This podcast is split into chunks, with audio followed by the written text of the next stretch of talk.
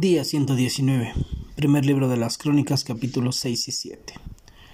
En estos capítulos llama la atención que cada tribu tenía una labor y un llamado asignado por Dios. Por ejemplo, sabemos que la tribu de Leví era la encargada del servicio en el templo, y dentro de ellos a los descendientes de Aarón les correspondía el sacerdocio. Los de la tribu de Isaacar eran parte de los guerreros, de los descendientes de Aser se dice que eran todos hombres escogidos, fuertes, valientes y jefes de príncipes. Por su parte, David también nombró a un grupo de hombres para dirigir la música en la casa del Señor.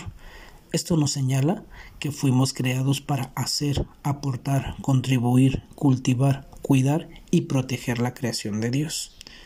En los primeros seis días, Dios creó y dio forma a todo cuanto existe. Nosotros, como portadores de su imagen, fuimos diseñados para trabajar en esa parte de nuestra naturaleza.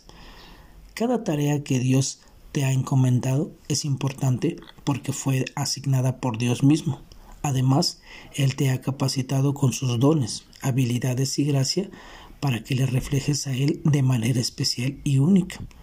No menosprecies tu llamado, tus tareas o tu posición, pues al hacerlo estarías despreciando a Dios mismo. Cuando realizamos nuestro trabajo para el Señor, nuestro carácter es tallado y las personas a nuestro alrededor son bendecidas, pues reflejamos el amor de Dios, su gracia, su paciencia, su sabiduría, su excelencia, su bondad, su compasión y su pasión al traer verdadera gloria a su nombre apreciemos la hermosa y gran oportunidad que Dios nos ha dado y seamos buenos administradores de estos dones, talentos y habilidades. Busquemos nuevas formas de ser de bendición a otros en nuestra área de trabajo o llamado. Sin duda, es en una vida de rendición a Dios, a su diseño y a su llamado que podemos encontrar el verdadero gozo y propósito, como lo dice Colosenses 3:24. Es a Cristo el Señor a quien le sirven. Que tengas un excelente día y que Dios te bendiga.